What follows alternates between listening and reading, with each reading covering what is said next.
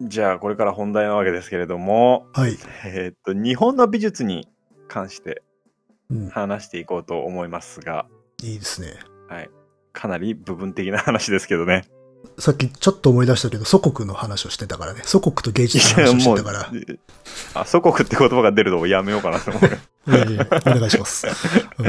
えー、あのさ、うん。うん。美術をさ、中学高校と僕ら勉強してきたわけじゃない？はい。うん。なんか、美意識とかあります？美意識？美意識。私のですか？うんそうそうそうそえ、その、美術を勉強してう。うん、そうそうそう。培ったものみたいなこと？うん、そうそうそう。うん。美意識か。なんだろうな。両方、その、なんていうの、フラットとう、んすごく、まあ、立体的な奥行きのあるもの、うん。両方好きだっていうのは、結構、この国に生まれたからかなと思ってますけど。それ好みの問題じゃないですか。そうですよ。ああ、そうか。まあ、好み、うん、美意識そうね。あーいや、美意識美意識、わかんないけど、でもすごく、あの、次元、あの、フラットっていうことはすごく気にするね。うんおおなるほど。まあ、あと食料柄もあるので、私の場合は。ああ、なんか、美術って聞いて、何を思い浮かべるのかとか、すごく興味があるんですよ。あ、何を思い浮かべる？そそれはもう、やっぱしバンと出てきちゃうのは絵だよね。絵画。う。あ、絵ですか？やっぱ。うん。何が出てくるじゃん？どの絵？美術ってもう、そうそうそう。うん、そうそうそう。もうそれ、それこそ、だから、アホみていたけど、まあ、モナリザとかになるんじゃないですか？いいね、いいね、いいね。モナリザと北斎みたいな感じになるんじゃないですか？ああ、あ、いいですね。うん。何がこう、美術で思い浮かべるかとかさ、うん。あと、それを学習することで、なんかどういう基準とか美意識みたいなのが生まれるのかなとか、すごく俺は疑問に思ってて。あ教育の効能として？うん。もう、それはわからないね、ちょっとね。うん。あと、それ以前にこう美意識みたいなものが存在するのか、うん。っていうこととそれが教育できるのかっていうことをすごく気にしてて、うん。僕はね。なんか、うん、まあ漠然としたものだとは思うんだけどね。うん。でもそこをね、結構、なんていうか考えてて、うん。うん、何を想像するのかとか、いつの時代のどんなものを想像するのかなとか、うん。で、うん、あ、それはだから、プレイヤーではなく、割とこう、教育的な観点ですね。うんそう、教育的なところと、うん。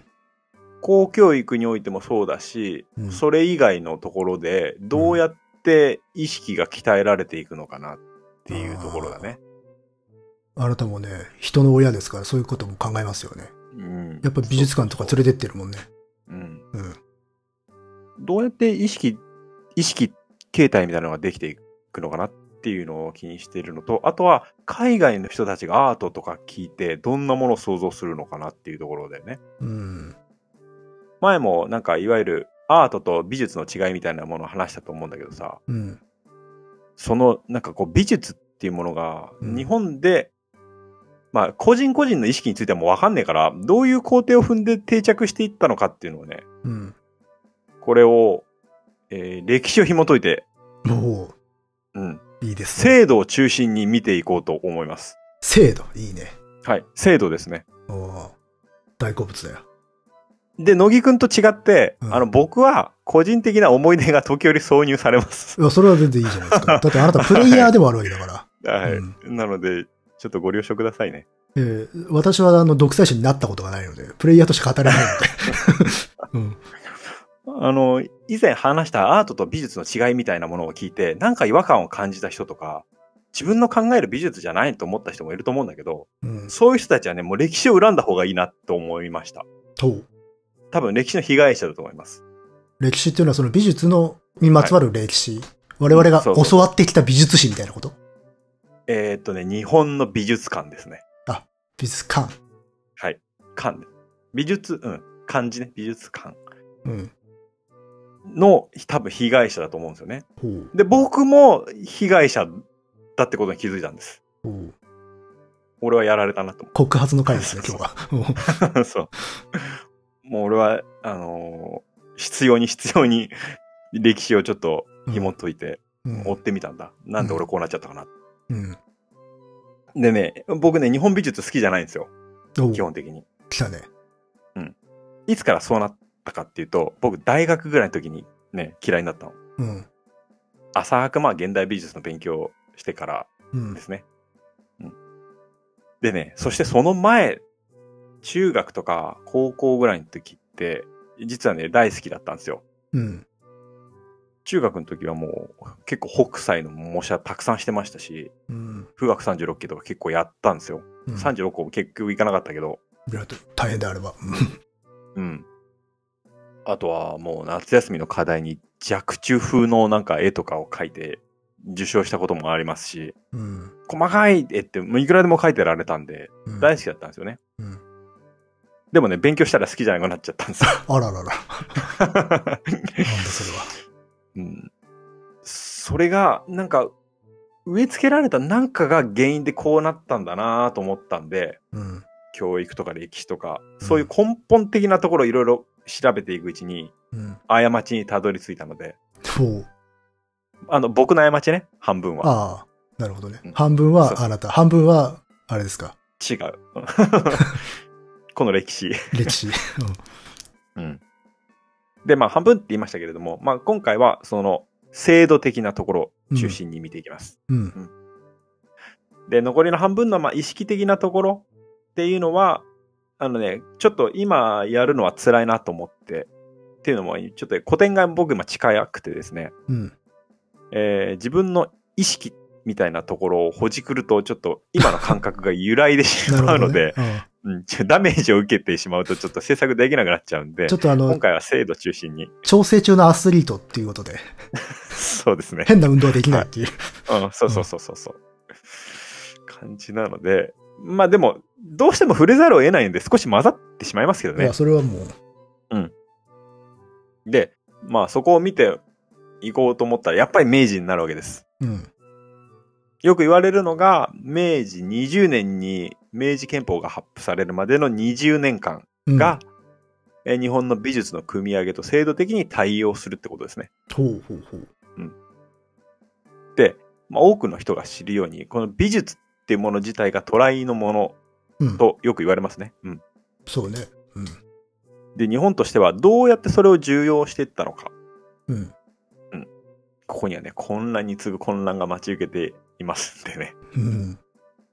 でも、ここを見ると、あの、僕たちの美術に対する意識のこの若干の混乱も理解できるんじゃないかなと思って、お今回はその、えー美術の制度史うん。を取り上げてみたいと思いますが、まあ、これに関しては、えー北沢則明の著書を、えー下敷きにしました。で、美術史ということに関しては、えー辻信夫や高階修二、教育に関しては、えー大坪圭介なんかを、えー参考にしてあります。うん。で、まあ、歴史に入る前にちょっと前提の話をしたいんですけれども、うん。えー西洋画法っていうのが、まず、明治になって初めて取り入れられたわけではないということと、うん。あの、まあ、ちょっと知ってる人なら、こう、明治ににフォンタネージやフェノロサが来て、西洋画法を伝えたっていうふうに教わった人もいると思うんですけれども、うん。あの、西洋画法自体はもっと前に、うん16世紀に伝来してます。お、早いね。うん。うん。でも、あの、イエス会と一緒に伝来したので、うん。鎖国によって途絶えてしまったんですね。なるほどね。で、えー、まあ、18世紀後半には洋楽は一応解禁されているものの、うんえー一度途絶えてしまっているので、うん。えーそんなに広がらなかったってことですね。うん。で、高階修二は、えーこの受け入れ段階っていうのを4段階に分けてます。うん。第1段階っていうのは鎖国の時代ですね。うん。江戸時代の初め。うん。そう。窓口であった長崎からの輸入書物の中の図版。これは主に版画になります。はいはいはい。うん。で、ここから秋田蘭画の小田野直武や佐竹所山、そして芝交換らの、えー先駆者たちが、えーそれらを研究して、それまでの日本の絵画になかった遠近法、うん。それから陰影による肉付けを用いた三次元的表現を研究して、作例とね、あと理論書を、えー残しました、結構。うーん。で、それが後の西洋画の本格的な輸入のえー下支えを作ったと言われています。なるほど。これがまあ第一段階ですね。ベースはあったと。ゼロではなく。うん、そうそうそう。うん。ベースが、うん、ここら辺の先駆者たちが結構作ってくれていたと。うん。第二段階としては、1854年の開国から、うん。えー明治政府によって工部美術学校っていうのが、美術の学校が開校される1876年までのうん。約20年間。うん。この間、幕府の要所調べ書や雅楽局といった、まあ、後に、まあ、詳しく説明しますけど、えー西洋画研究施設が整理されて、で、この時はもちろん、画材の調達っていうのがかなり大変だったらしいんですけれども、うん。一応油彩を専門とする、えー高橋雄一とか、うん五世代吉松のような、うん、洋画家が登場し始めた時期が第2段階。なるほど。第3段階。で、これは神戸美術学校にて、えーイタリアのフォンタネージうんという人の本格的な西洋画教育が始まった時から1896年までの約20年間。うん。まあでもフォンタネージが日本に滞在したの2年だけなんですけど、あ、そうなんだ。えーうん、そうそうそう。で、1883年には神戸美術学校は廃校してますし、えー1887年には伝統絵画の復興の機運が高まって、えー東京美術学校が設立。うん。されてうんでもね、ここね、実は、まあ、後々詳しく説明するけどね、えーここで東京美術学校、今の芸大の前身ですね、がうん設立された時は、洋画は排除されてたんですよね。あの、まあ、日本美術を守りましょう、みたいなこそうそうそとでしょ？う。。で、まあ、冬の時代と言われますけれども、うん。で、えー明治29年に黒田清輝が、えー黒田清輝を主任に迎えて洋画家ができるまでの、えー段階が第3段階。うん。でそれ以降が第4段階ということになるんですけれども、今回は第2から第3段階を中心に話していきます。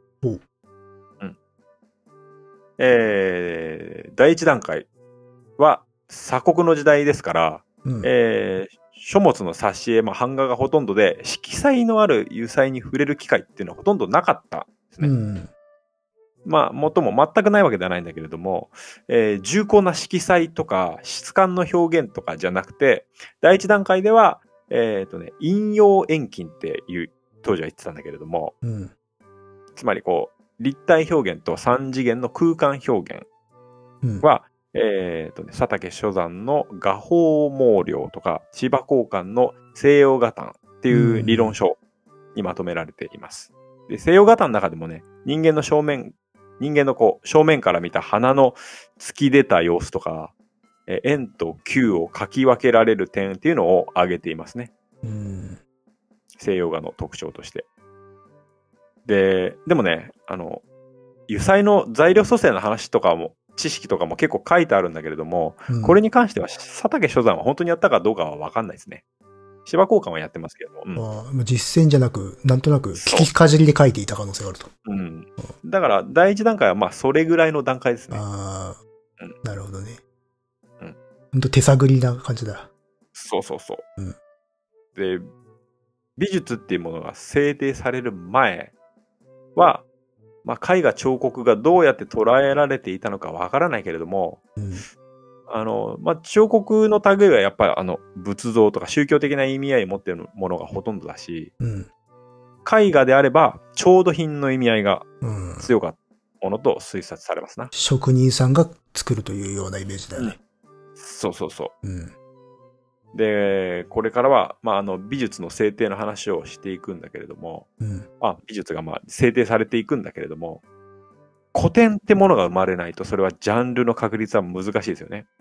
うん、そうね。うん。えーで、古典っていうのは上からの制度じゃなくて、習慣的に伝統的に制定されなければならない。うん、うん。で、この話ちょっと、もうちょっと後で出てくるんだけれども、うん。詳しく話しようと思うんだけれども、その古典の制定には公開の場っていうのが重要じゃないですか。うん。で、これは当時の画壇ってものを考えると、あの、可能派とか、うん。いろいろ流派は存在するけれども、うん。それらを絵画っていうのであれば、うん。これは庶民に根付く土壌はまずないですよね。うん？いや、公開の場がまずないんですよ。なんとか派とか、うん、ないですね。調度品、高級な調度品なので、うん。日本美術のうん。古典、伝統だなとこれらを思うのであれば、うん。これらはまだ庶民には根付いていないんですよ、この段階で。うん。そうか。伝統、日本の伝統美術だなって思うものは、全部明治以降に改めて選定されたものなの。なんですよ。うん。じゃあちょっとあれなのかな？こう、歴史を作ってしまった感があるのかな？そうですね。もともと庶民たちはそんなにこう、恩恵というかこう、うん触れていなかったものを、あたかも今まで日本人はこういうものを大事にしてきて、そこれがあまねく、うんみんなの意識の中に浸透してきているものなんだ、文化なんだっていうことを明治で再定義しようとしたっていう。うん。うん。そういうことです。で、その再定義をどうやってしていったかっていう話を、まあ、後々するんだけれども、うん。まあ、明治に、どうやらその美術っていう概念が形成されるんだけれども、うん。制度を制定して古典と決められたものがうん。根付くのかというとうん。疑問が残りますよね。まあそうね。うん地に足ついた話じゃないですからね、それ。はい。うん。習慣的に長い時間をかけて醸成されて残ってきたものに勝てるかどうかです。うん。うん。それ、僕たちはもう知る由もないけど、うん。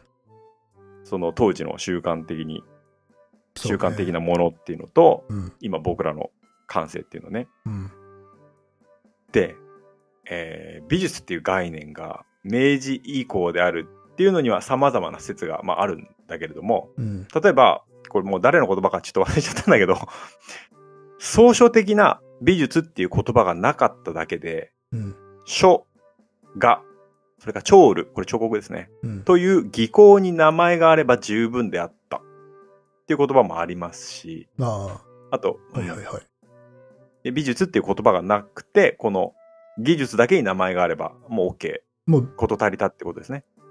なんていうかこう、概念として確立していなくても、技があればいいと。そうそうそう。ん。技と鋭意、営みがあれば。うん。うん。あとはもう一つ。言葉がなければならぬのに、それを表す言葉がないということは、西洋でいうところの人間が生み出した人工的な美というものが、うん。日常の世界と区別して考えられていなかったということ。うん。これもうちょっとまた後で詳しく話しますけれども、これ日本の意識と西洋の意識の大きな違いなんですよ。うん。で、大きなヒントでもあります。美術創出の上で。自分たちが作り出したものを、どれほど客体化できるのかっていう。そうですね。う。うんん。で、えー美術の精度っていう話しましたけれども、この精度っていうのは単純に作品の、例えばそれが美術であるか否かっていう選定基準とか、あと美術教育とか美術館の設備的なものであるとか、うん。そういう歴史的な出来事とか、表面上の設備などの話ももちろんするんだけれども、うんそうした制度の話を中心にね、もちろんしていくんだけれども、ここで言いたい美術の制度っていうのは、それらをベースにして醸成されていく内在的な制度のことです。はいはいはい。うんあのーお上がお金出してこういう団体作りましたとか、そういうことではない制度で。はい。うんそうそうそう。で、大きくは、見ることに関する内在的な制度です。うん。でね、さっき出てきた、あの、高階修司の分類の第一段階に芝交換っていう人が出てきたと思うんだけれども、うん。この人が、この西洋美術の早い段階で西洋美術に触れていた芝交換が、うん。こういう記述を残しています。西洋の画法の断りを極めたければ、容易に見るべからず、望み見るの法あり。これは遠くから見るってことです。うん写実性を商用し、実用の技にして、知術の具なり。知術っていうのは国を治める方法のことですね。政治の方は法。ははうん収めるか。はいはい。そう、治める方をね。うん。これはつまり、実用の技、技ね、とするためには、まあ、画法の伝授じゃなくて、鑑賞法うん。を変えて、うん。絵画の精度。まあ、内在的な精度うんを変えなきゃダメだってことを言ってるんですよ。それはさっき言った西洋でのその人工物に対する目線っていうところにつながってくることなのかな。そうそうそう。うん。でも実用の義っていうのはもっと広い意味で、制度的な変革が必要で、意識そのものを変革することが重要だと。うん。で、そのためには、まあ、設備とか機関が必要ということも説いています。うん。つまり、もう、根本、見る、見方から変えないとダメだってことですね。今までその日本にあったそういうまあ文物とは全然違う次元の干渉というものがそこにあるんだっていうことを効果も言っておると。そうん。なるほど、う。まあ、そう解く交換なんですけども、うんなんかね、日本のそれまでの絵画、まあ、当時そういう呼び方ないけれども、うん。ね、なんかディスるようになってきてね、あなんか小児の戯れとも言い始めるんですけれども。あ、そうなんだ。そうそうそう。そこまで言うの。で、交換はね、かなり、あの、遠近法と、えーそれから引用法、まあ、明暗法ですね、をマスターしているんだけれども、うん。ここまで、えー言う、交換の絵画にこそ、なんか日本に根付く何か意識みたいなものが見えるんですけどね。あの、逆にお前こびりついてない？っていう。そうそうそうそう。お前の方にもこびりついてないっていう。そうそう。うんお前抜け出せてないぞ、みたいな。ああ。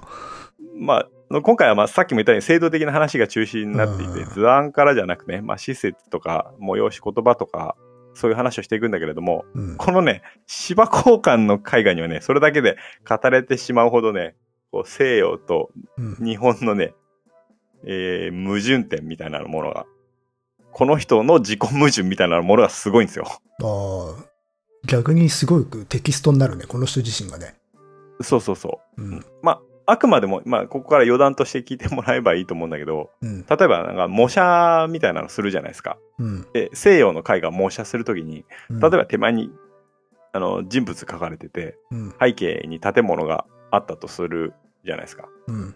で、人物に関しては、西洋の画法、画法を、まあ、ほぼ完璧にマスターしてるんで、描くことができるんですよ。うん。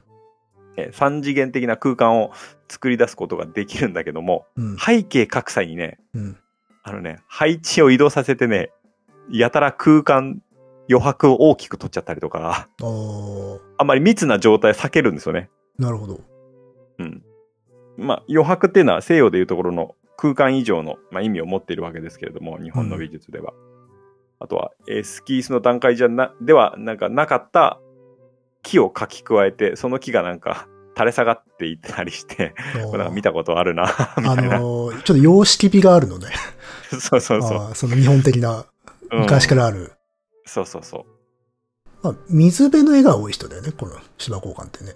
ああ、そうだね。水辺の有名な絵あるね。まあ、当時の日本海が水辺が多いからな。まあ、そういうのもまたっぽい感じはあるよな。うん、そうそうそう。確かに空間は広く取ってるわね。そうそうそう。なんかね、口ではね、言っておきながらね、なんかどうにもこうにも拭い去ることができない、彼個人の判断基準があって、だから理屈として自分自身も輸入したけれども、やっぱし生活のレベルにおいて染みついてるものもあるんだろうからね。そうそうそう。うん。だからもう上からの制度だったんでしょうね、彼にとってもね。そうなんでしょうね。うん。うんていうか自分に言い聞かせてたわけでしょ？干渉から変えていかなきゃまあそうだろうねうん なるほど。それは面白いね。うん。そうそうそう。まあ、彼自身相当影響があるね。まあ愛すべき人物なんですけどね。あ で、まあ西洋の話になるけれども、あのす絵画空間の作り方っていうのは、ほぼほぼルネッサンス期に完成してて、ーうん。その後はずっとそれ引きずってきたんだけれども、うん。もちろん主題的なものはいろいろ変わってきたけど、うん。その絵作りっていうのが大きく変わるのは、やっぱ印象派の登場からうん。で、もちろん印象派を引き起こすまでの要因とかはいろいろあるんだけれども、えー結実して、いろんなものが結実して絵画の作りを変えたのが印象派で、それをやっぱ牽引したモネがうん。こういうことを言ってます。うん影によって存在を、部分によって全体を暗示する美学は私の意にかなった。うん。と日本美術に関して言ってるんですよ。まあ、えー今回突っ込まないけど、やっぱり日本のそれまでの美術の中に見られる基準とか法則とか、うん。モネは美学と言ったけれども、うん。やっぱり日本の、ええーこういうものっていうのは明言できないけれども、内在的な制度ってものがどうやら日本にはあるっていうことを一応確認しておきたい。うん。日本で美術が制定される前ね。あの、まあ、明治で輸入したものではなく、本来の日本人が培って作っていた制度。うんうんみたいなものがあったはずだってことですね。まあ、それはあるでしょうね。うん。で、その制度を変革する必要があるらしいという局面になってきたわけです。まあ、まさに芝交換が自己矛盾をしてでも、あの、主張していたことだ。うんうん。で、1960年代に書かれた宮川淳の批評の変貌の一節で、こんなものがあります。うん。ちょっとパッと聞き、ややこしくて難しいので、ちょっとゆっくり読みますけれども、うん。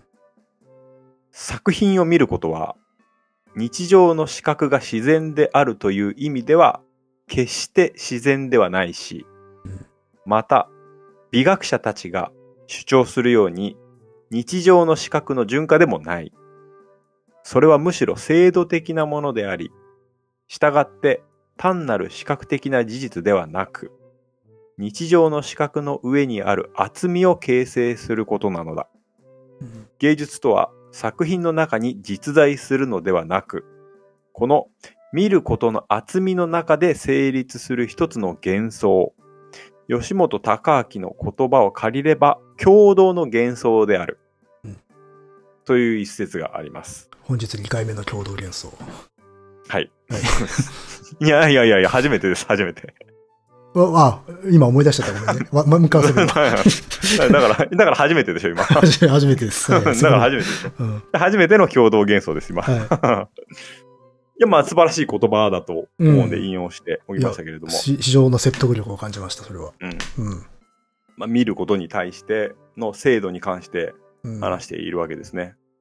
で、また制度に関しては、えー、三木清の哲学者ですね、うん言葉を引用してみると、えー法律のみならず、あらゆる制度的なものはノモスの意味を有している。このノモスっていうのは、まあ、習慣とかうん伝統文化による規範のことですね。うん。芸術のごときですら制度と見られることができる。例えば芸術における古典とは何であるか。古典とは我々の趣味にとって基準となり、我々の制作にとって規範となるものである。言い換えるとそれはノモス的なものである。うんかかるものとして古典は明らかに価値高き作品でなければならぬ。しかも、それの有する価値が我々がいちいち批評した上で初めて定めたものではない。かえって我々は古典によって我々の趣味を教育し、その基準を定めるのである。うん。なるほど。ということで、うん。これは、ノモス的なもの、まあ、習慣的なものによって制度っていうのはできていくんだぞってことですね。うんうん。そうなってくると、さっきその、日本には古典があるのかという怖い言葉が刺さってきますね。そうです、そうです。うん。まあ、さっき、うん、話しましたけれども、教科書に出てくるような作品群ですね。うん。意識的に内在する古典ではなかったってことですね。うん古典なるものが存在しなかったってことです。うん。まあ古典であると後から決めてしまった。うん。うん。それを基準にして作っていこうぜっていう、ある種人工的な 取り決めをしたと。そう。うん。うん。いうことです。で、まあ、再びちょっと、三木清ですけれども、うん。民族及び宗族から交渉した制度と、合理的な発明と意図の産物である制定された制度があるということを説いたウィリハム・グラハム、えーサムナーか、の考えに基づいてこのように述べてます。えー純粋に制定された制度というものはほとんどなく、かようなものがあるにしても、それは習慣、慣習的になることによって初めて固有な意味における制度となるのである。うん何者もないところから、ある目的のために制度を発明し、創造することは困難であるのみでなく、そのような場合においても、習俗がその考案を奪い取り、それから発明者の企画したものとは違ったあるものを作り出すのが常である。うん。だから、これも大事だなと思うんですけれども、うん。習慣的なもの、制度、それから、えーそこに制定された制度を載せると、うん。奪い取られて、意図したものとは違ったものになるということなんですけれども、うん。結果的にそれは残るのはどちらかというものではなくて、うん。まあ、ある意味ハイブリッドなものみたいなものがうんできてしまう恐れもあるってことですね。まあ、なんかキメラ的なものが。そうですね。うん。まあ、美術を制度として見るときにまず思い浮かべるのは、あー民族及び種族から交渉した制度だと思うんだけれども、うん。どちらかというと現在の美術は制定された制度に近い。うん。で、まあ、だって、さっきのね、古典危うしという中で、ある種、人造の古典過去っていうものだとすれば、明治日本はそれ失敗したわけじゃないですか。その美術。美術となるものを創始するのに。うん。うん。今のミキさんの言ってることが、を適用するのであれば。そうですね。うんうん。まあ、西洋から一応移植された概念とするのであれば、うん。純粋にもう、えー制定された制度っていうことができるんだけども、うん。それが慣習化されて、うん。強力な制度として日本文化に、ね、一応位置づけるには、うん。まあ、いろんな手続きが必要だったわけです。うん。一応根付いているとするのであれば。うん。で、一応、北沢則明などは制定された制度としてますけれども、そっくりそのままという意味ではもちろんないとは思うんですよ。うん。うん。えー一応決着はついてないまま根付いたということで制定された制度って言ってんだと思います。ああ、キメラ、キメラ状態で制定されたってことですね。なるほど。そこら辺は、あれなんですな。諸説あるんですな。うん、まあ、もちろんもちろん、解釈がね。ううんん。ありますあります。うん。まあちょっと、なんとなく整理をすると、要は過去、それまでに連綿と続いてきた日本の表現と、ある種こう、西洋から輸入されたものがちゃんと交渉して、うん。あの、対話して生み出された日本美術なのか、あるいはもう完全に上から追っかぶせて新しいものですよとしてうん定まったものなのかっていうところで解釈に揺れがあるんですか？人によって。そうそうそう。なるほど。はあはあはあはあですね。で、まあ、こうした制度の意識形態を端的にまとめた北沢則明の言葉がありましたので、紹介しますお。美術という語のもとに、言葉のもとに制作技術が統合され、美術のあり方が、えー施設設備を通じて体系化され、規範化され、一般化されることで、美術と非美術の境界が設定され、かかる規範への適用違反が制作物への評価を決し、さらにはそのような規範が公認され、自発的に遵守され、反復され、伝承され、期限が忘却され、ついには規範化の内面化が行われる、なるほど。うん、おといった事態ですね。文化として完全に定着しきった世界という。ということですね。このようにして、この期限が忘却されてるのが重要かなと思います、だ重要だよね、そこはね。うんうんあの、もうあたかも、もう古代とかさ、大昔から自然とやってることで、別に始まりも何もないでしょっていう感覚にまでなってこそ初めて内在化されていると言える。うんう。ん。そう。一応僕らに内在化してるとして、うん。まあ、この意識を根付かせるためには、美術館、博物館、博覧会などの設備教育が必要だったってことですよね。うん。意識はもう、これによって定着したかどうかわからないけれども、うん。とりあえず記録の残るものから、まあ見ていこうかなと思います。やっと歴史の話に入ります。前提だった。うん。はい。でね、この明治の美術の話をすると、例えばそうだな、岸田流星とか、うん。岡倉天心とか、うん。高橋雄一とか、なんかいろいろいるじゃないですか、明治のうん。ビッグネームが。うん。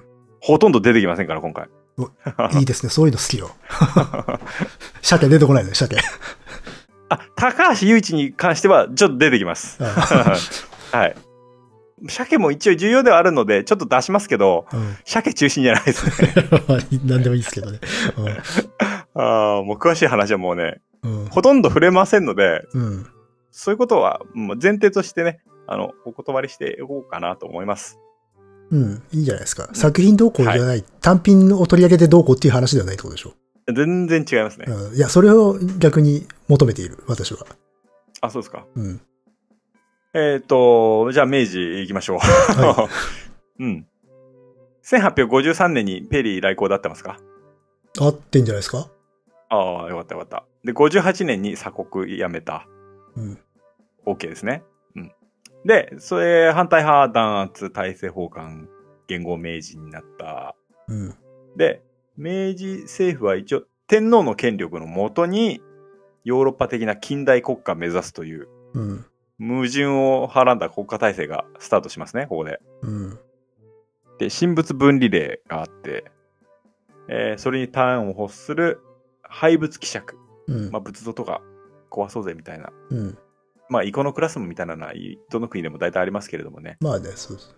うん。日本も王家のえー必要に迫られているような状況なわけですな。うん。で、1857年に、えー板書調べ書っていうところ、まあ、西洋から来る、えー書物などを調べるところですね。うん。その中に、えー絵図調べ方っていうのが設置されます。うん。絵画に関するとところですね。研究をするところ。うん。ここに川上東海という人が就任していますけれども、これね、高橋雄一の師匠筋の人です。おおそうなんだ。はい。で、1862年に、板書調べ書が要所調べ書と、えー解消して、ここに入賞を許されたのが高橋雄一さんです。うん。まあ一応、この人は日本の洋画に尽力する日本洋画シーンのうん。第一人者ですね。うん。一応ね、金尾派とかに学んできたんですけれども、伝統画法。おお鮭が。鮭。うん。20代の頃に西洋の赤飯画、リトグラフですね。うん。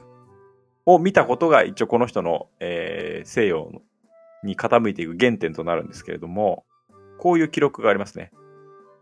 寛永年間、ある友人より西洋赤飯画を借款せしに、しっかい真に迫りたるが上に、一の趣あることを発見し、とあります。うん。つまりまあ、えーそれまで見たことのないような迫真性みたいなものを見出したんでしょうね。うん。で、一応、由一は川上冬崖に着くんですけれども、えーそれだけじゃ飽き足らずに、ワーグマンっていう画家について教えを請うていますね。うん。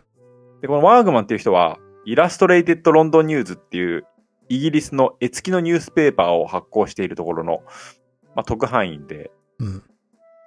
で、東京のあの様子を本国に絵付きで送っていた人ですね。で、趣味で油絵描いてたんですね。うん。その人について、えー教えを請いていたわけです。うん。高橋一はおしまいね。で、えー制度の話をすると言いましたけれども、うん。日本の手記に初めて博物館っていうのが登場するのは、1860年代あたりからですね。1860年代。うん。え幕末。そうだね。うん。あのー使節団なんかを派遣して、アメリカのスミソニアン博物館とか、あと、1861年に大英博物館に使節団を送って、うん。そこで、あの、ミイラとかを展示してるのに、すごく驚いたようですね。ああ、まあ死体だからね。死を展示してるってことと、うん。うん。不可食の状態、触れない状態ああ、はいはいはい。にしてある状態であった。不可食ってのは確かにちょっと概念としてなかったかもね、日本って。そうなんだよ。うん。でもまあ一応、オランダとかから、えーその前に情報としては入っているはずなんだよね。輸入された書物とか。うん。でもまあそこで改めて使節団を送って、えー記録が残っているのがここうん。が初かな。で、一応18世紀頃から、あ博覧会ではないんだけれども、物産展みたいなものを盛んに行っています。うん。で、慶応2年、1866年ですね。うん。福沢諭吉の西洋事情の中に、各国が、えーそれぞれの名品とか機器を、万国の人に、えー示す催しがある。これを博覧会という、うん。という記述があります。うんこの博覧会っていうのは万国博覧会のことですね。万博です。うん。で、万博っていうのは、まあしばらくね、こう文化を語る上では数年間重要な位置づけを持つわけそうですが、ね。まあ日本もパリ万博でね。うん。船出にするわけですからね。うんそうそう。あのーウィーン万博からと思ってる人が結構いるようなんですけれども、うん。えパリ万博に初出品して、うん。で、えー日本がでも政府として公式参加したのはウィーン万博から。ってことになりますあね。の、パリは、まあ、幕府と薩摩かな。そう、そうそうそう。明治政府があの公式参加したのが、えーウィーン万博から。まあ出品はしてるってことですね、その前には。うん。で、1872年、明治5年ですね。日本の初の博覧会うん。は京都において行われた1871年に行われたもの。で、えー博物館っていうのはその翌年に東京の湯島で初めて開館して、うん。その開館イベントが、えー日本政府主導の初めての博覧会だったと言われています。うん。これは文部省の中に博物局が設置されて行われたものですね。うん。目的としては、まあ政府主導ですから、国家を束ねるってこと。うん。えー食産工業、文明開化うん。の、えー教育的価値っていうのが着目された催しであったわけです。うん。で、これには文部省の佐野常民という人が貢献してますね。うん。で、この人は以後ウィーン万博とか、その日本の美術館とか博物館設立にすごく貢献する人物です。あれか、佐野常民は、それこそパリ万博に行ってた人か。言ってたのかね、この人。た確か行ってた気がする。あ本当佐賀藩だよね、あの人たち。うん。まあ、でも政府の、この文、まあ俺文部省入ってからしか知まあ、らないな。明治政府にも参画していたと。そうそうそう、うんうんこの人はかなりね、やっぱ尽力したようですね。食産工業のうん。一部として。で、当時の絵画を見ると、もうこの時点でガラスケースで陳列されてますね。うん。で、それ以前の物産会とかを見るとガラスケースは使ってないので、で、それとまあ明らかに目的が違うということを伺わせますね。うん。でも、やっぱりまだ精査された、えー種目が細かくこう分かれているわけじゃなくて、すごく雑多で、古希旧物が多数。で、そこに自然物も入ってます。うん。もうめちゃくちゃって感じですね。なるほどね。まあ、ともあれ物産会とか物産展みたいなものからは大きな一歩を踏み出したのが、えーこの時期です。うん。で、その翌年に、えー実現はしなかったんですけれども、集古館、集める古い館ですね。うん。というものの建設が提案されてます。これは古希旧物を集めて保存するところですね。うん。で、文明開化によって、まあ、加速する欧化から古いものをどうやって守るか。ということで、えー古いものを守ろうというもとに、えー農具とか貨幣とか、えーそういうものが集めようという、まあ、提案ですね。うんそこに仏像とか書画とかも含んだものを、えーここで保存しようという集古館の設立が提案はされます。うん。で、まあ、目的としては収集保存なわけだけれども、あのー大事なのは、これらを本来の意味から切り離して分類して保存するってことです。うんなるほどね。う。うんん仏像とかなどは、あの、宗教的な意味合いから切り離されるわけですよ。うん。で、博物館が、やっぱ死のイメージを醸し出しているのは、うん。本来の意味合いっていうのが漂白されてるからなんですよね。そうだね。うん。僕ね、やっぱね、博物館って苦手なんですよ。あ、そう。うん。あの、なんかね、気味悪いなと思う、思ってて、昔から。本来のそのものとしては、ではない、別物としてそこに。そうそうそう。恐竜展は全然大丈夫なんですけど。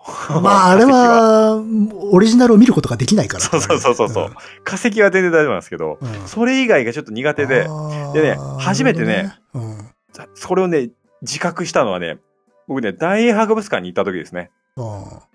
そこでね、日本の、えー文化紹介のところで、うん。甲冑とかがあったんですよ。刀剣類とか。うん。で、日本で見るにはまだつながりがあったわけです。日本の博物館でそれら見るには。うん自分の立っている大地と、えーまあそれでもでも薄気味悪かったけど、でもね、うんロンドンで見る日本の甲冑とかはもう違和感でしかないんですよ。もう映画の小道具って言われた方がまだわかる。ああ、ひ必然性が全くない空間に、そこにそポツンと置かれているから、うん隔絶されてるわけでしょ環境から。う。うん。うん。そうそうそう。もうな、なんか、あの、小道具であってほしかったね、映画の。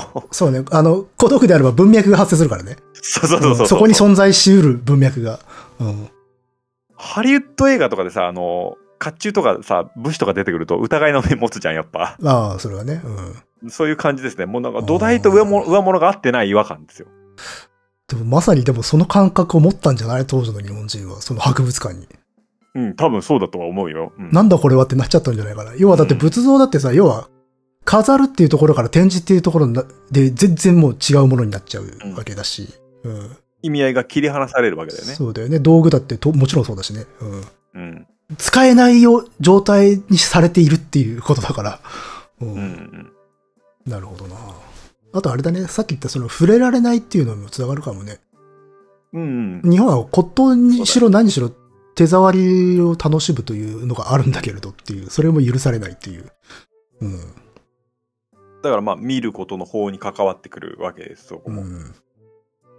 でね、北沢則明が安倍工房の小説をあの引用してうんたんですけど、はいはいはい。安倍工房のね、バベルの塔の狸読んでないわ。うん。読んでないちょっと不条理でシュレアリズムっぽいやつですね。うん。で、これを引用してたんだけれども、これがなかなかうまいなと思ったんで、えー一部紹介しますね。えー螺旋階段を登って展示室に至る。うん。その展示室にはぎっしりと女の足の彫刻が並んでいる。うん。そして、太ももの付け根から切断された女の足の見事な林は、原始美術、クレタ未けない芸術、ギリシャ、ルネサンス、ロマン派云々関連と分類されているっていうところがあるんですよ。グロテスクだこね。のくだりから、うんうん。読み取れることは、うん。まあ、博物館とか美術館の革新的な部分ですよね。本質だよね。うん。うん。雑多な事物を本来それが属する世界から切り離して、性を奪って、うん標本の形で分類して整理して、うん歴史のパースペクティブを与えることで秩序化して、えー展示配列して、その相対においては雑多な事物の体積でしかないってことですね。ああ。まあ、要はだからその安倍工房のその描写っていうのは、お前たち普通に博物館とか行ってるけど、これ、足だったらどうすんの？っていう。そうそうそうそう。お前たちが見学しているものってもしかしたらこれらかもしれないぞっていう。うんうん。で、もう、一個、なんというか、僕たちの壁になるのは、僕たちには博物館っていう土壌がもう理解できてるってことなんだよね。うん。だけども、こうやって、小説の中でこの一節が出てくると、うんちょっと一瞬グロテスクに思うこの感じ。うん。これをちょっと大事にしなきゃいけないなっていうところはあるな。これすんごいくしくもっていうか、その、安倍工房の話になるときに、あの、博物館のそのグロテスクさ、で、あの、エドガー・ランポの猛獣で、その、視覚がない犯人が、あうん。の、触覚で楽しめる自分だけの、その、美術館みたいなものを作る。で、それが非常にグロテスクだっていうシーンを思い出しました。おう。そしたらその後に安倍工房が来たんで、あ、うん。この感覚が正しいなと思いました。うん。でも実は、それは博物館とか美術館と変わらないだろうっていうことね。そうそうそう。うんうん。そうなんだよ。だからこうやって、一回美術館、博物館で見るのとは違う形で文章化してみると一見グロテスクにグロテスク感じ。。うん。この違和感だよね、だから。要はだから、我々が違和感を感じないように展示物の内容が調整されてるだけで、その調整がなかったら一挙にグロテスクな空間になる、なり得るんだっていう。そうそうそう。うんあともう博物館っていう土壌を僕たちが知っているって知ってい。るからって、要はな、飼いならされてるわけですよね。そうそうそう。うんマナーにおいて。うん。うん。なるほどな。まあ博物館の要点だよね、これね。うん。だから、こう、死の香りが漂っているわけです。うん。とまでこの修古、さっき話した修古館っていうのは実現しなかったんだけれども、うん。まあ文化が体系化されて美術が制度化される下地みたいなものができつつあるっていうことが伺えるね。まあこの機運の中にね。うん。こういう提案自体が出てくるってことなので。あとはもう一つ大事なのは、博物館の扱いをうん人造物と、えー天造物に分けてる。と、この図式が結構画期的。建造物っていうのはいわゆる自然物のことかな。そうですね。うん。現在の考えだと、その分類はまあ当たり前んだと思うんだけど、うん。当時の日本の精神っていうのを、まあ、唐木純三という人が思想家ね、うん。えー、おのずからが自らであるという言葉でまとめてますね。つまり、おのずと自ら同じ字だけど。同じ字じゃないですか。うん。で、意味が全然違うんですよ。うん。自然の部分と、それから、ね、おのずとっていうのは自然に発生するじゃないでしょうんそうね。自らってのは自分でやるってことでしょ？うん。ああ、意味全然う。違うのに、これ同じ字じゃないですか。ああ、面白いな、それは。うん。うん要は、それこそ神様が作り出したものと自分たちが作り出したものの区別がないよって。そうそうそう。うん。主観と客観の対立構造みたいなものがないんですよね。うん。うん、自然と自分が一体になっている。うん。これが当時の日本にないんです、この対立構造。ああ、なるほどね。これはやっぱ日本の意識とか美術を語る上では非常に重要ですね。それこそ、まあ、端的に言って、造園庭園を作るみたいなところにもそういうの現れてるのかもね。ああ、そうそうそう、うんそうですね。切り離して対立させるというところにも、やっぱり意識化のところでも大化の波みたいなのが来てるわけですよ。西洋化の。うん。でもその対立、その自然物と人工物、自分たちが作り出したものの区別がないって、これ美術受け入れる上ではめちゃめちゃ障壁にならないかっていう。いや、そうそうそう。だから、時間がかかったのとめちゃくちゃな感じだったなと思います。なるほどな。でうん。あとね、バジル・ホール・チェンバレンっていうイギリスのね、日本研究家で、うんえー東京帝国大学で教鞭を取った人物が、明治23年にこういうことを語ってるんですけれども、うん。日本にはアートとネイチャーに対応する言葉がない。うん。この奇妙な言語的事実のために、どのように熱心に腕を振るっても、西洋のアートやネイチャーに関する議論を理解させるのは難しい。うん。これもまあ、主客の身分離によるものですよね、おそらくね。ね。ううんん。しそう、自然、自然っていう言葉はあるんだけど、いわゆるネイチャーじゃないからね、あれ。おやっぱおのずからに近い言葉だから。確かにそうね。うん。この意識っていうのは、なるほどそうかなって感じしますよね、これね。うん。うん。だってなんか自然的な、それこそネイチャー的なものを語る上でもさ、花鳥風月みたいな取り出し方しちゃうからね。うん、そうですね。うん。あ、部品なんだっていう。うん、うん。なるほどね。で、えーっとね、まあ、制度のお話に戻りますと、明治5年、あ1872年ですね。えー国家、まあ、主導の、えーさっき話した初の博覧会っていうのは、うん。ウィーン万博の、えー下準備を兼ねたものだったわけです。うん。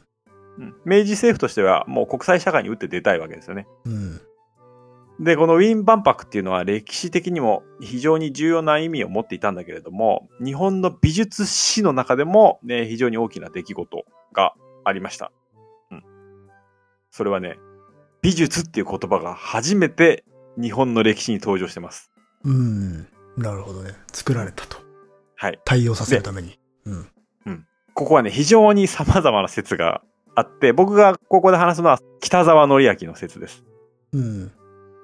えーとね、1989年出版のね、目の神殿とかに詳しいんですけれどもね、うん。えー、明治5年説が出てくるのがこの北沢説なんですよ。うん。えー、後の書籍とかでも、未だにこの書籍を推してるものが多いし、まあ日本美術史のね、レジェンド、えー、辻信夫も、えー高橋修二も、あとね、今年出版された書籍でもこの説を推してたんで、まあ今のところこれが、えー、信憑性のあるものなら、かなと思うんだけれども、この北沢説。えー僕紹介するのは北沢説です。うん。で、初めて登場するのは、明治5年、えーウィーン万博への出品を呼びかける打上官布告に登場します。うん。なので、これは、ドイツ語に対して付けられた完成訳語ですね。うん。として作られたものである。で、ここから話が、えー面倒になります。もうね、ほんと、事実は小説より面倒です。うん。で、えーこの出品に関する打上官布告なんですけれども、部門別に区分けされていて、美術っていう言葉が登場するのは第22区になります。えー第22区に、えー美術の、えームゼウムを工作のために用いること。うん。とあるんですけれども、この美術の後にカッコがついています。うん。うん、美術、カッコ、西洋にて音楽、図学、えー像を作る術、詩学などを美術という、まあ、これの、えームゼウム、ミュージアムですね。うん。を工作のために用いることと出てきます。第22区。うん。えードイツ語の訳として初登場です。うん。えーこれらドイツ語を訳出する際に様々な議論があったようです。うん。えーシェーネクンストという言葉に対して美術という言葉を、えーどうやら当てたようです。おうでね、美術っていう言葉が英語の、えーファインアートの訳語であるうんっ。ていう説は非常に多く聞かれるんですけれども、うん。実際明治22年の英語の時点には、ファインアートは美術であるってことが見受けられるんですけれども、うん。えーこのね、明治5年のウィーン万博の、えー出品の下準備の段階で作られたっていう証言が、えー残っていますね。うん。えー明治13年に発行された機関誌には、本邦美術の名称は、実に明治6年王国威風、えー大博覧会、これウィーン万博のことです。うん。の区分目録第22区に、美術のムゼウムを工作のために用いることと言える一文あるに起こりし者にして、これより異様は未だこれあるを聞かざるなり。うんと。か、えー、あとこの出品区分を訳出する際に、ドイツ語のシェーネクンストの、えー、訳語選定に関していろんな議論があったけれども、まあ、結局美術という造語を当てることで決着したっていう回想録、うん。えー、とかもあります。まあ、省くけど、ち結構ちゃんとしたやつですね。うん。で、えーおそらくまあファインアートの訳語であると一般的に考えられるのは、その後のあの、メイン外国語が英語になったからであって、うん。えーこの頃まだ英語主流ってものでもなかったんですよね。まあそうでう。んそれこそプロイセンの影響なんて大きいですからね、に明治日本は。うん。で、まあ入ってきてないことはないんで、うん。えーまあ一応保留は保留ですし、あの、完成訳語なので、えー公的な書類上のものはなかなか庶民の目につくところはないですね。うん。その後英語が多く使われるようになって、それが流通したせいなんじゃないかなとは思います、一般の中で。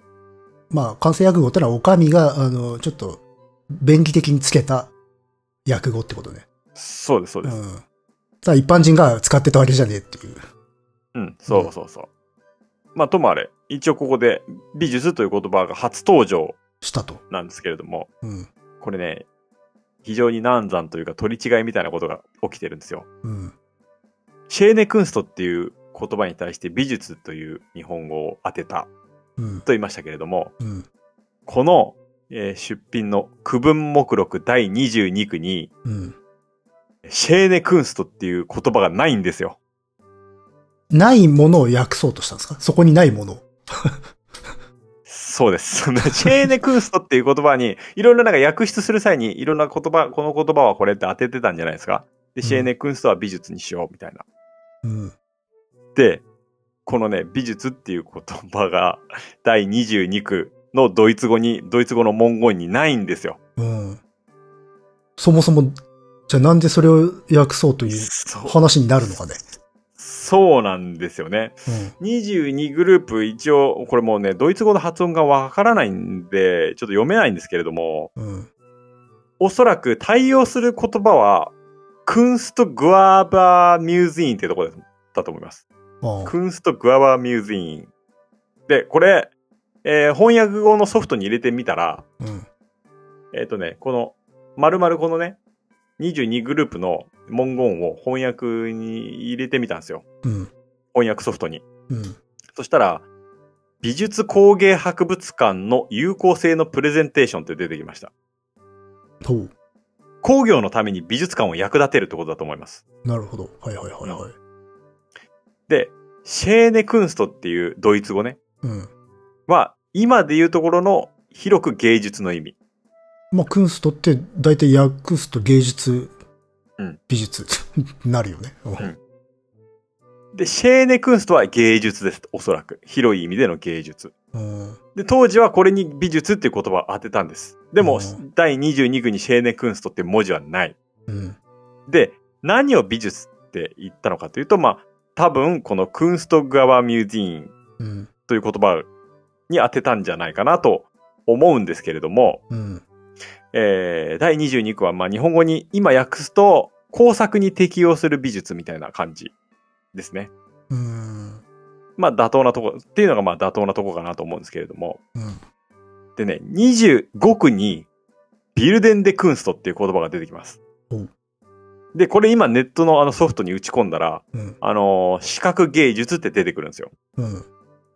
で、これを日本の訳者は当時、今世美術のことと訳してます。今世美術のこと。今世、うん、今の。今の今の美術はいはいはい。で、ここではちゃんと現在と同じ意味で美術という言葉を使っているんですよ。うん。で、おそらく第22句の美術って言葉は、クンストの訳語として書かれたもの。はいはいはい。クンストグアバーみたいなのが美術工芸。うん、で、ビルデンデクンストが視覚芸術っていう意味なんで、多分、まあ、クンストに当てて書いたんじゃないかなと思うんですけれども、うん、なんでこの第22句に変なや注釈をつけてしまったのかですよね、問題は。うん。で、これは、まあ、当時の回想録みたいなのを見ると、この役者が、シェーネクンストという言葉に何何やらコーデしていたらしいということ。個人的な何かがあるから 入れ込んじゃったそうそうそう。うん。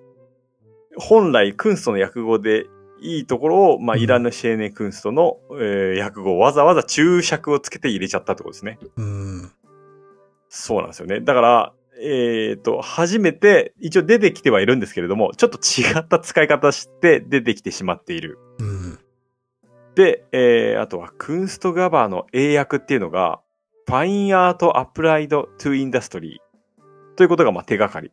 うん。えー、まあ、翻訳をソフトに入れると、美術は産業に当てはまったって出てくるんで、うん。まあ、えー、 Kunstgewerbe、えー fine art、美術みたいな感じになったんじゃないですかね。うん。で、えー、じゃあ第22区の出品目録を見てみると、イギリスはどういうものを出品してたかというと、古美術骨董品の複製を出してます。うん。あと、バイオリンうん。それから花瓶。あと、美術学生の作品とかスケッチ。はいはいはい。でフランスは何出してたかというと、えー王立工場の美術品カタログを数冊出してます。で、オランダからはいろんな国の工芸品を出してます。なるほど。ちょっとファインっていう感じしないですね。はい。うん。工芸ですよね。うん。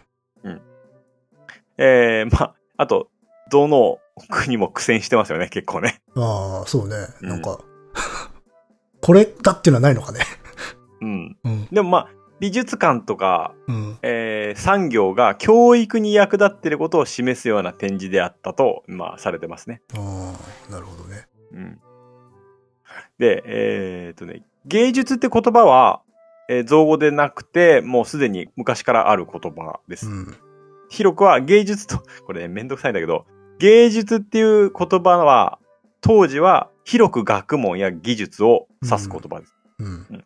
明治30年頃から今の意味に近い言葉になっていた、なっていったとされてます。で、あの、当時の文献で分かりにくいのは、工業って書かれてるものは、うん今現在でいうところの工芸の意味です。工業っていうのは、今今は、あの、インダストリアルな工業の工業。。そううん。それが当時は工芸だった。こうん。で、当時工芸と書かれているものは今の工業の意味です。反転してるってことね。はいうん。なので、ちょっとその辺は分かりづらいかもしれません。あーそうね。まあ、それこそほら、ね、あの、武士は芸能者だったみたいな、そういう話をしたけど、そういうような言葉の転倒ってのは起きてるからね、日本語は。まあ、中国とかそういう意味を持ってたりしますね。特うん。にね。えー、まあ、こうした中で美術って言葉は生み出されてきたわけなんですが、うん。まあ、この言葉が、まあ、博覧会に関する分類の中で生まれてきたっていうのことは、まあ、一つ、まあ、ポイントというか、うん。注意すべき点かなと思います。で、その肝心のウィーン万博、本ちゃんですけれども、うん。えー、このね、明治6年のウィーン万博にえー出品するわけですけれども、うん。どういうものを出品したらいいのか、その勝手がわからないわけです、全然。うん、やったことねえもんな。う。ん。あ、まあ、一回やってるけど、まあ、まあそこまでではないよな。うん。そうそうそう。うん。で、ここはドイツ人のワグネルという人が、うん。えー日本の出品物を収集に当たってます。うん。で、ワグネルさんという人はね、もともとは、あの、石鹸工場を日本に作ろうとしていたけど、頓挫しちゃった人です。そそうなんですか。うん。そう。もともとはね。で、そこから、えー日本の焼き物に興味持って、西洋の新技術とかを釜に取り入れたりなんかしていた。えーっと、日本の陶磁器開発なんかをしていたんですけれども、うん。えーそれが政府から招かれて、うん。えーでね、東大の全進行で教えたりしてましたね。うん。まあ、教鞭を取っていたわけですけれども、うんえーそこにまあ、ウィーン万博の話があって、えーと、奨励されるわけです。で、シーボルトも選定してるんですけれども、まあ、美術に関してはワグネルが重要です。うん。で、ウィーン万博への参加方針は、こんな感じです。1、日本の物産、人造物を集めて出品し、日本が豊かで優れた製品を作れることを海外に知らせる。うん。2、各国の展示物を調査して、その国の様子を知り、機械の使い方を学び、それらを持ち帰って日本の学芸の進歩と物産の発展に生かす。うん3、日本に博物館を作り、博覧会を開く基礎にする。うん。4、日本産の物品の、えー有料さを知らせて将来の輸出増加につなげる。うん。5、各国の製造品の原価、売価、製品の需要を調べ、貿易政策に生かす。うん。ということです。とても端的で分かりやすいはい。テーマですね。うん。でも、当時の日本の人造物っつっても、うん。あの、軽工業ですら発達してないのに、うん。海外に被験するようなものは何もないわけです。そうですね。うん。はい。そこで目をつけたのが、えー伝統的な、えー美術工芸品。うん。この当時はそんな言葉はないけどね。うん。で、こうして日本の伝統工芸品を日本各地を回って収集したわけです。うん。まあ大事なのは出品のためであっても日本各地回って収集ししたわけです。うん。集めたわけ。うん。そして、えー、日本に博物館を作って、えー、博覧会を開く基礎にしようというわけです。うん。えー、かつこれらまとめて外貨獲得につなげ国際社会に打って出ようとうん。いう目論みを立てるわけです。うん。えー、そしていよいよ、まあ、ウィーン万博。うん。まあ、結果としては、日本は、ね、会場に日本庭園とか神社を模したものとか、シャチホコとか、うん。えー、もう作りました。うん。あと、美術品は、まあ、さっき言ったように、えー、工芸品ですね。大量に出品されまして。うん。これらが大変人気を博したと。およかったよ。うんうん。で、これが海外に渡ってヨーロッパでジャポニズムムーブメントみたいなのが起きたのは、まあ、有名な話ですわな。うん。まあ、モネとかもこれで知ったんじゃないですかね。うん。えー、あと、海外の市場を知る上でも非常に有意義であったとうん。いうことです。これが、まあ、明治6年ですね。うん。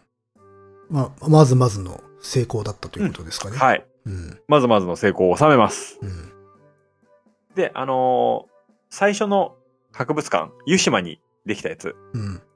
あ文部省博物館うん。が、えー、内山下町に移されます。うん。えー、太政館繊維の博覧会事務局に併合されることになりました。うん。えーその湯島には、えー文部省によって、書弱館っていうのが設けられます。諸弱感。うん。書籍館って書きます。ああ、はいはいはいはい。で、えーこの書弱館なんですけれども、これ、後に浅草蔵前に移転して、浅草文庫っていう名前になって、うん。えーこれ、書籍保管するところなんですけれどもね、あの、うん。旧の幕府のからのものとか、うんえーで、これがね、公立図書館の走りになっ。えーこれこのまま、あの、東京国立博物館に収蔵されます。そこにあるものが。うん。うん、書籍をまあ保管するところですね。うん。浅草文庫っていうのが、まあ、後に出てきますんで、また。うん。まあ、こうやって、えー一応書籍を保管するとこができたと。えー、1874年、明治7年、うん。えーウィーン万博から持ち帰った品々を博物館で展示しようという博覧会が行われます。うん。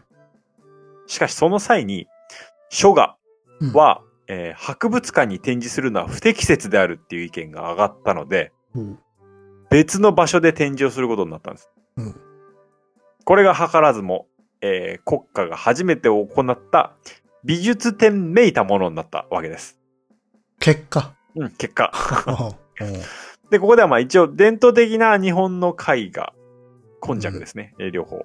と、うん新しい、えー西洋画、油彩ですね。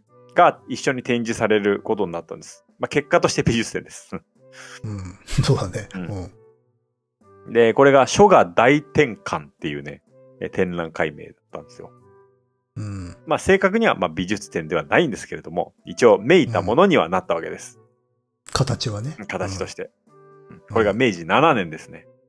うん。そして明治8年。博覧会事務局は博物館と称して内務省に移管されます。うん。初代内務卿は大久保利通ですね。うん。うんで、内務省は国内行政を扱いますので、えーつまりは本格的に、えー食産工業の装置として、えー博物館が位置づけられてきます。うん。で、えー明治10年には上野公園に竣工される、えー一応博物館の建物ができるわけです。うん。で、ここがしばらくの間博物館となります。なるほど。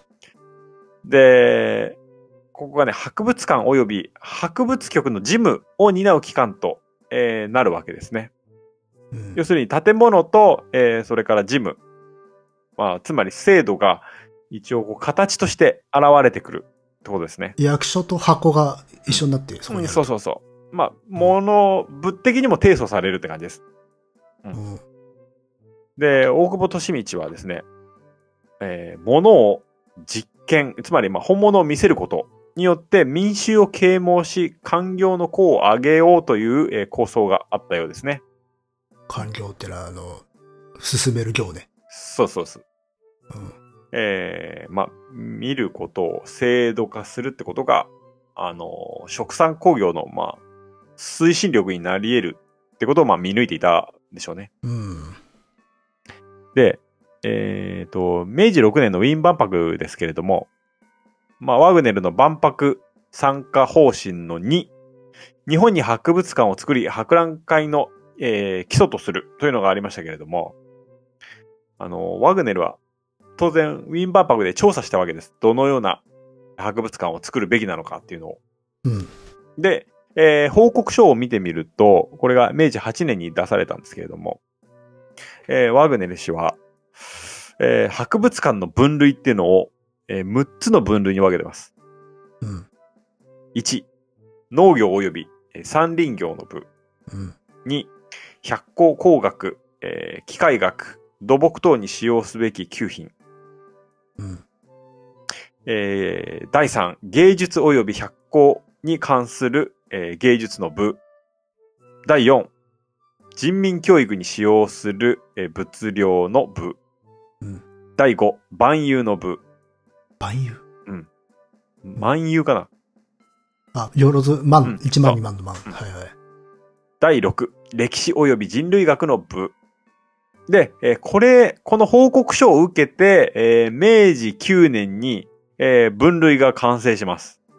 うん。えー他の意見書などと合わせて、えー分類したわけですね。で、えーここにできた、えー博物館の分類が、えー天産部、農業山林部、工芸部、芸術部、史伝部、うん教育部、法教部、陸海軍部、うん。えーで工芸部っていうのは従来の、えー工業物品になります。うん工業ね。インダストリアル。インダあ、そっちの方ね。はいはいはい。インダストリアルになります。さっき言った、反転しちゃってる。そうそうそうそうそうん。う。で、えー芸術の分、芸術の部の、えー細かい品目は、えー彫刻類、楽器類、刀剣類、蒔絵漆器類、非金属類、陶磁針類、うんはい紙及び、えー紙細工類、織物類、えー図書、写真類、茶器類。まあ、うんいわゆる我々が使う工芸に近いもの。そうですね。美術工芸に近いですね、ここ。うん。で、えー視覚芸術を見ると、まあ、ほとんど工芸、工芸類ばかりです。今の伝統工芸。うん。でね、工芸部の中にも、一応ね、陶七宝類とか、織物類とか、えーはいはい木細工とか、竹細工とか、えー塗り物類とかもあるんですけれども、これどちらかというと、いわゆる、こう、名品みたいな上手物と、うんえー上手物を芸術部。で、日用、えー雑器類を工芸部に振り分けたんじゃないかと言われてますね。ああ、なるほどね。ここで日用品みたいなものと、えーうん一応芸術的価値があるんじゃないかと言われるものが分かれます。なるほど。鑑賞するものっていうもの、そこから抽出したんですね。うんそう。道具から。ちょっと分かれたね。あで、今言った中に絵画がなかったじゃないですか。ーないですね。うんこれどこ行ったかというと、浅草文庫に行ってます、全部。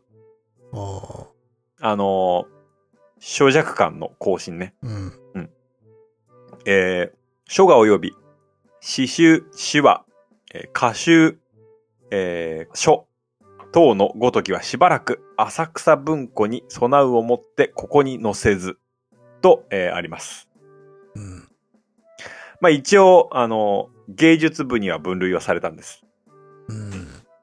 でも、えー博物館分類一覧表の芸術部のところを見てみると、えーことに形状、彩色、えー模様等の優れたもの、物品を網羅とあって、えーうん一応、あの、美的価値が分類の基準になっているとは思うんですけれども、えー同時にですね、最も楽器、書画、銀影等、えー他の区に干渉せざるものは、一切この区の中に陳列するものとする。つまり、よくわかんないものは全部入れちゃおうってことです。なるほどね。他のところに分類できないものを入れようってことですね。うんえー、まあ、一応、視覚的価値を持っていながらも、一応寄せ集め的な、あの、ネガティブな類似性ですってやつですね。えーに基づいて集められたものと言いますね。うんで、まあ、あの、絵画も一応紙なんで、えー、諸弱感のよう、のように、えー、そこに入れちゃおうみたいな 曖昧な分類ですね。本当一緒だろうと。そうそうそうそう。で、まだね、書と切り離されてないんですよ。ああ、まあそうね。うん。はい。ね、何が切り離すかというと、当然、えー西洋美術の要請によってということになってくるんですけれども、まだこの時点では切り離されてないです。そもそも日本とか、まあ中国もそうだけど、書という厄介なものがあるからさ。そうなんですよね。これをどうやって置き去りにするかです。置き去りとか言っちゃダメ。そうそうそう。あの、すごい接着剤になっちゃってるからね。うんあの、書が。うん。そうなんですよね。なるほどね。そして、あとその分類に感じるこの過渡期間。どうしようかっていう。そうそううん。非常にパニック状態ですよね。そうそう。あと、やっぱし、あれだね、その、まあ、美術なるものを創始していくという過程でなしに、そういうものを分類するってこと自体を本当にしてこなかったんだなっていう。そうそうそうそうん。う。ね、この大川の波で急いでやってる感がすごいですよね。結構短い期間ですから。そうそうそうまあ、何でもそうだった時代だけどね、そういう。で、まあ、とはいえ、見るという対象にはなってきてるんですよね。うん。うん。うん。一応日常からこう切り離される準備が整ってきてますね。そうだね。そっちには向かうっていうのがね、向かいつつあるっていうのはわかる。あと、分類を見ると、天産部があって、農業山林部があって、と、えー、ここでは自然が優位に立っているのがわかりますね。この時点では。うん。うん。後に点灯するんですけど、はいはいはいはい。第一に天産部が来るってことですね。天産っていうのは天が生むっていうこと。そうそうそう。うん自然物ってことですね。えー、まあ、そう、さっき書の話しましたけれどもね、この分類からね、書画っていうのが消えるのは、明治22年まで待たないといけないですね。おー結構待つね。厄介だったんだと思うよ、本当に。うんこれなんだろうな、つって。うんえー、で、明治9年には、フィラデルフィア万博があって、ここでもワグネル氏が、えー選定を行ってますね。うん。で、えっ、とね、明治10年に内国官業博覧会っていうのを、うん。えーやるんです。で、あのー内務省のもとに上野に作った博物館ありましたよね。うん。えー上野の寛永寺、えー本門跡地に作られた、えーレンガ造りの建物だったんですけれども、えーここで行われたわけです。うん。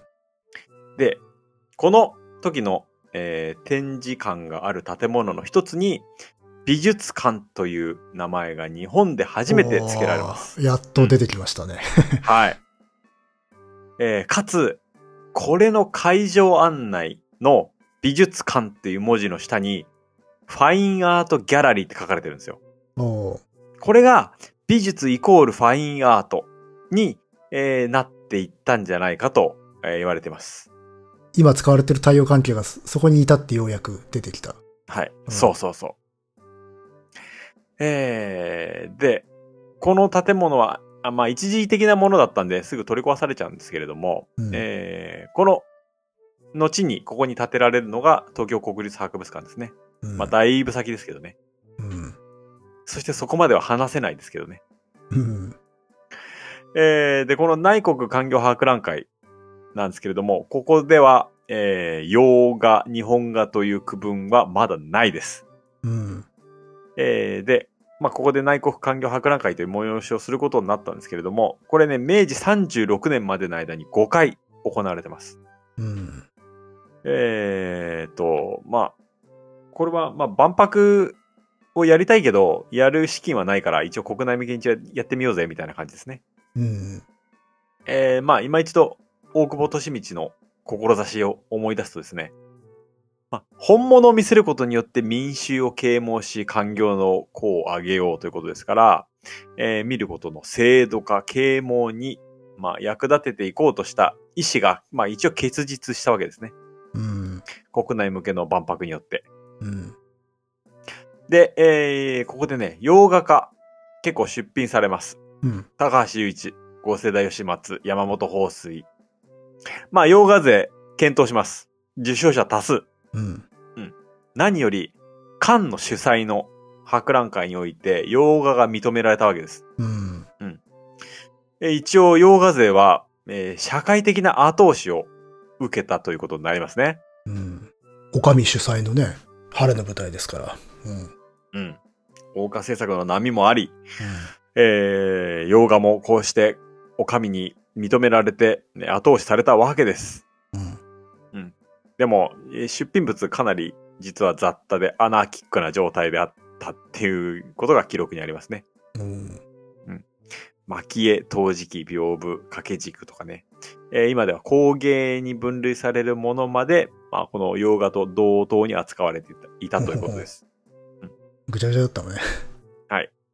で、この内国環境博覧会において、えーこの状態が整えられるのは、明治23年の第3回でにおいてです。うん。なので、まだまだだいぶ先ですね。うん。で、これまでの博覧会とか物産展と、うん。この内国、えー環境博覧会、何が違うかというと、出品のルールですね。うん。これまでの、えー博覧会は古希旧物、えー珍品何でも出せたわけですけれども、うん。えー出品に定められた、まあ、心得みたいなやつですね。うん。の中に、珍しき品物たりとも、すべて片輪の鳥獣中魚、または古代の瓦、勾玉、えー、書画等の類はこの回に出すべからずとあります。おう古希旧物は出しちゃダメなんです。作者がいないような異物みたいなのダメよってこと？そう。あと、うん将来性にあるある実用的なものうん。で、えー国内外に売り広められるものを出品するようにしたわけです。うん。で、えー一応ね、各地から、まあ、いろんな万物集められるわけですけれども、一応、秩序に従って陳列されるというね、場が生み出されたわけです。まあ、うんまあ、結果的にアナーキックだったらしいんだけど、うん。うんうんまあ、志はあったと。えーさらに出品者だけじゃなくて、来場者にも要請があったんですよ。うん。うん。まあ、長いのでちょっと省略しますけれども、まあ、会場に入るものは、人々、審査官の気象あるを要す。として、うん。えー観覧するものとして促したわけです。審査官の気象。気象ですね。気象。えー審査官の、まあ、心意気を持って 入れってことですね。ああ、そういうこと。あ、審査官っていうのはその、審査する。そうそうそう。人。はいはい。うんなるほどね。あの、漫然と見に行くんじゃねえぞと。うん。そうそうそう。評価しろと。いうことか。うんうんまあ、見るものと見られるものとして、まあ、次第に役割とか心得みたいなのが、え要請されるようになってきたって感じですね。ああ、まあそうだよね。だって、本物見せて啓蒙だから、これ教育の場でもあるってことだよね。そう。民衆の。うん。そう。見ることも一つの大切なことだぞってことですね。なるほどね。うん。まあ、あとは見られるものをまあ組閣して対象化すること。ううんん。で、それはまあ、物的な距離以上の役割を果たしたと言え言えるわけです。うん。まあ、くしくもほら、芝交換が、えー、望み見るの方ってやったでしょ？うん。引いてみろと。うん、そうそうそう。うん。で、芝交換は制度の転換を迫ったわけですけれども、うん。まあ、ここにその、まあ、一部が部分的なものとして現れ始めたわけです。うん。うんそれをまあ、お上が主導してやっていたっていうね。そうですね。うん。まあ、つまりまあ、西洋の方法にちょっとずつ近づいてきたわけです。うん。ほんとこの時期は大変だね。全部が全部、全部覚えていかなきゃいけなかった。で、あとはまあ、これがまあ、そう、さっきも言ったように、乃木くん言ったように、国がやっぱ統制する限り、うんやっぱり食産工業の一環として、うん。えー行われていたことを踏まえると、まあ、権力の装置としても展開されていたってことがわかりますね。まあね。うんだって審査官になりなさいって言ったってさ、まあその価値、規範もわ我々は作っていくんだぜってことになっちゃうからね。こういう場でそれを強制されてもさっていう。そうそうそう。うん。なるほど。うん。まあ政府としてはね、物を流、生産して流通させて消費させたいわけですね。うん。えーそのためにはまあ一旦物を本来あるべきところから切り離して距離を取るってことが、えーそういう手続きがまあ必要だったってことですね。うん。でね、高橋雄一は、えー出品して、えー賞を受賞してます。うん。館主催の博覧会で受賞したんですよね。すごいじゃないですか。はい。えー、で、まあ今後よ、えー西洋側がね、拡張されていくことが承認されたってことがまず大事なのと、あとは、そうねうん小制度が導入されたってこともまあ重要ですね。ああ、そっかそっか。一つの視点により優劣が決まるってことです。うん。で、決めることによって今後の文化の流れを作りやすくするわけですね。うん。それこそあれだもんな。あ、これがいいもんなんだっていうことを 宣伝するというか、教えるってことだからね。うん。共同する。教育ですね。うん。なるほど。うん。で、まあさっきも言ったように、でも、受賞はしたものの、まだ洋画、日本画の分類が存在してないんですけどね。あえー、でね、ここの視覚芸術はね、まあ第2類ってとこに分けられてるんですけれどもね、まあ油彩も墨絵も工芸品も蒔絵もついたてもいろんなものがあ。出てますね。結構無理がありそうな気するけど、まあそうなんだ。うんだからまあ結構雑多な状態であったことが伺えるけどね。うん。まあ、えー、西洋画勢追い風ですね。うん。で、さらにね、この前年に、工部美術学校っていう、えー西洋画と西洋彫刻法の、えー学校が開校してます。うん。うん。工部美術学校ね。えーこれちょっと軽く説明しようかなと思いますけれども、うん。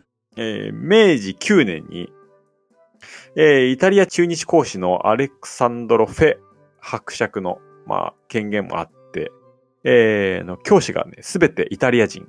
うん。で、えー絵画はフォンタネージ。うん。出てきましたね。彫刻はあラグーザ。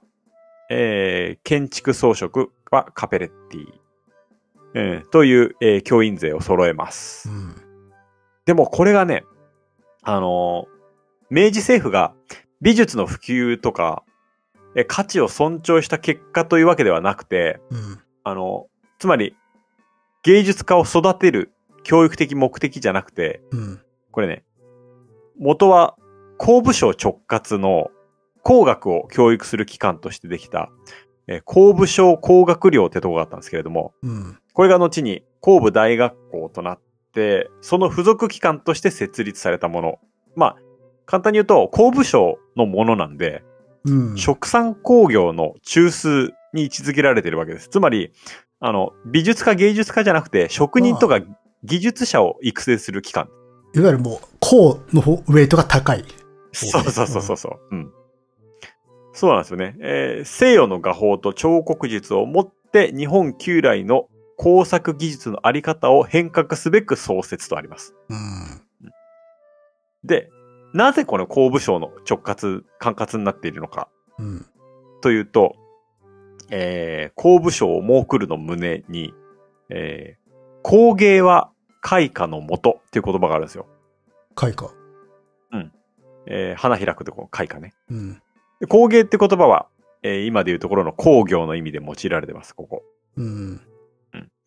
えー、でね、しかもね、この漢語として伝統的な意味の工芸には、うん書と画も含まれているわけです。うん。書画、うん、も含まれている。まあ、つまりは、絵画、彫刻、工業の3つの言葉を工芸が媒介していたので、うん。なので結果的に、えー絵画、彫刻が工部省の学校で扱われるようになったってことですね。さ、文化ではなく産業サイドに、そが管轄していたと。う。うん。うん。そうそうそう。で、ここでは、まあ、西洋画法の習得うん。を目指してます。うん。っていうとなんかさ、建築家とかさ、そういうの思い浮かべがちだよね。そうね。うん。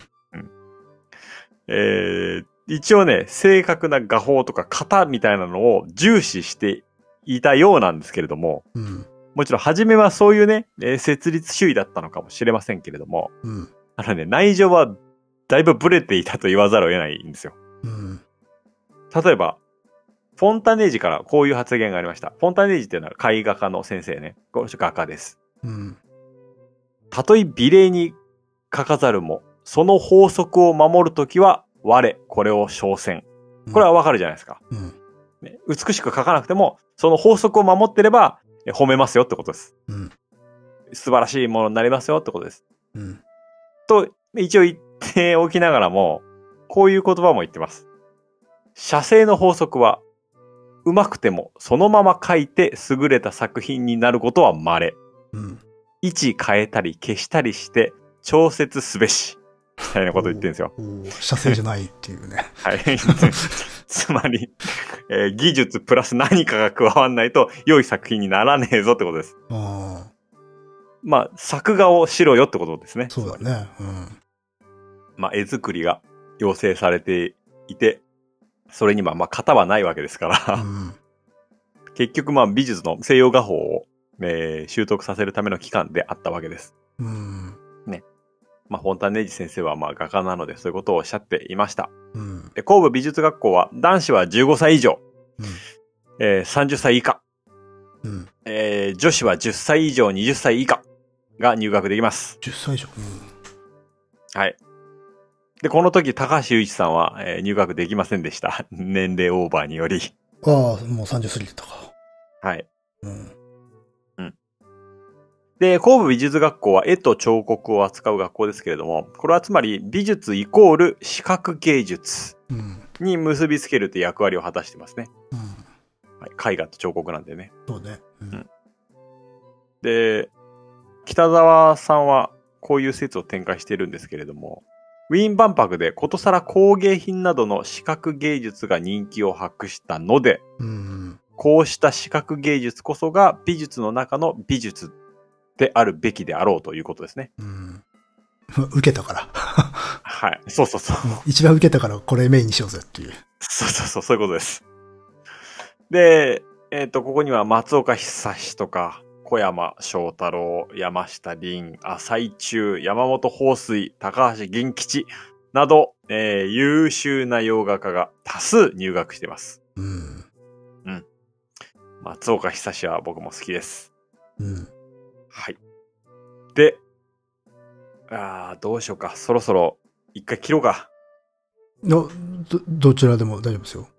まだ長いんですよ。本当？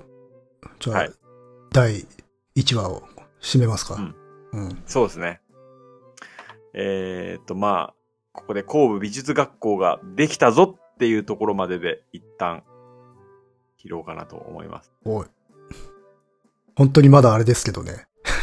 こう、駆け出しって感じしますけどね。そうだよね。うん、いや、結構、あれですわ。あ、そんなレベルだったんだなって思いましたよ。何が？いや、この分類すらこう、おぼつかねえっていうレベルだったんだなっていう。う。うんん。そうだね。分類くらいできそうだけどね。ね、まあだから、今の我々からすると、え、これ、なんでここを分けられなかったんだろうとか思うけど。もうちょっと単純に分けろよとか思うんだけれどもね。うん、うんでもやっぱしそういう営み自体が本当に馴染みがなかったんだろうね。うん。今からじゃもうちょっと想像できないですね。うん。なるほどね。はい。で、まあ、次回は、まあ、いよいよ聞いたことあるかなっていうペノロサとかが登場しますね。いいですね。はい。えーここまでは、洋画風が追い風だった状態ですけれども、うん次回は、えー冬の時代になっていきます。それはまた次回ってことですね。日本美術が再興される感じですか？そうですね。そういうことになります。うん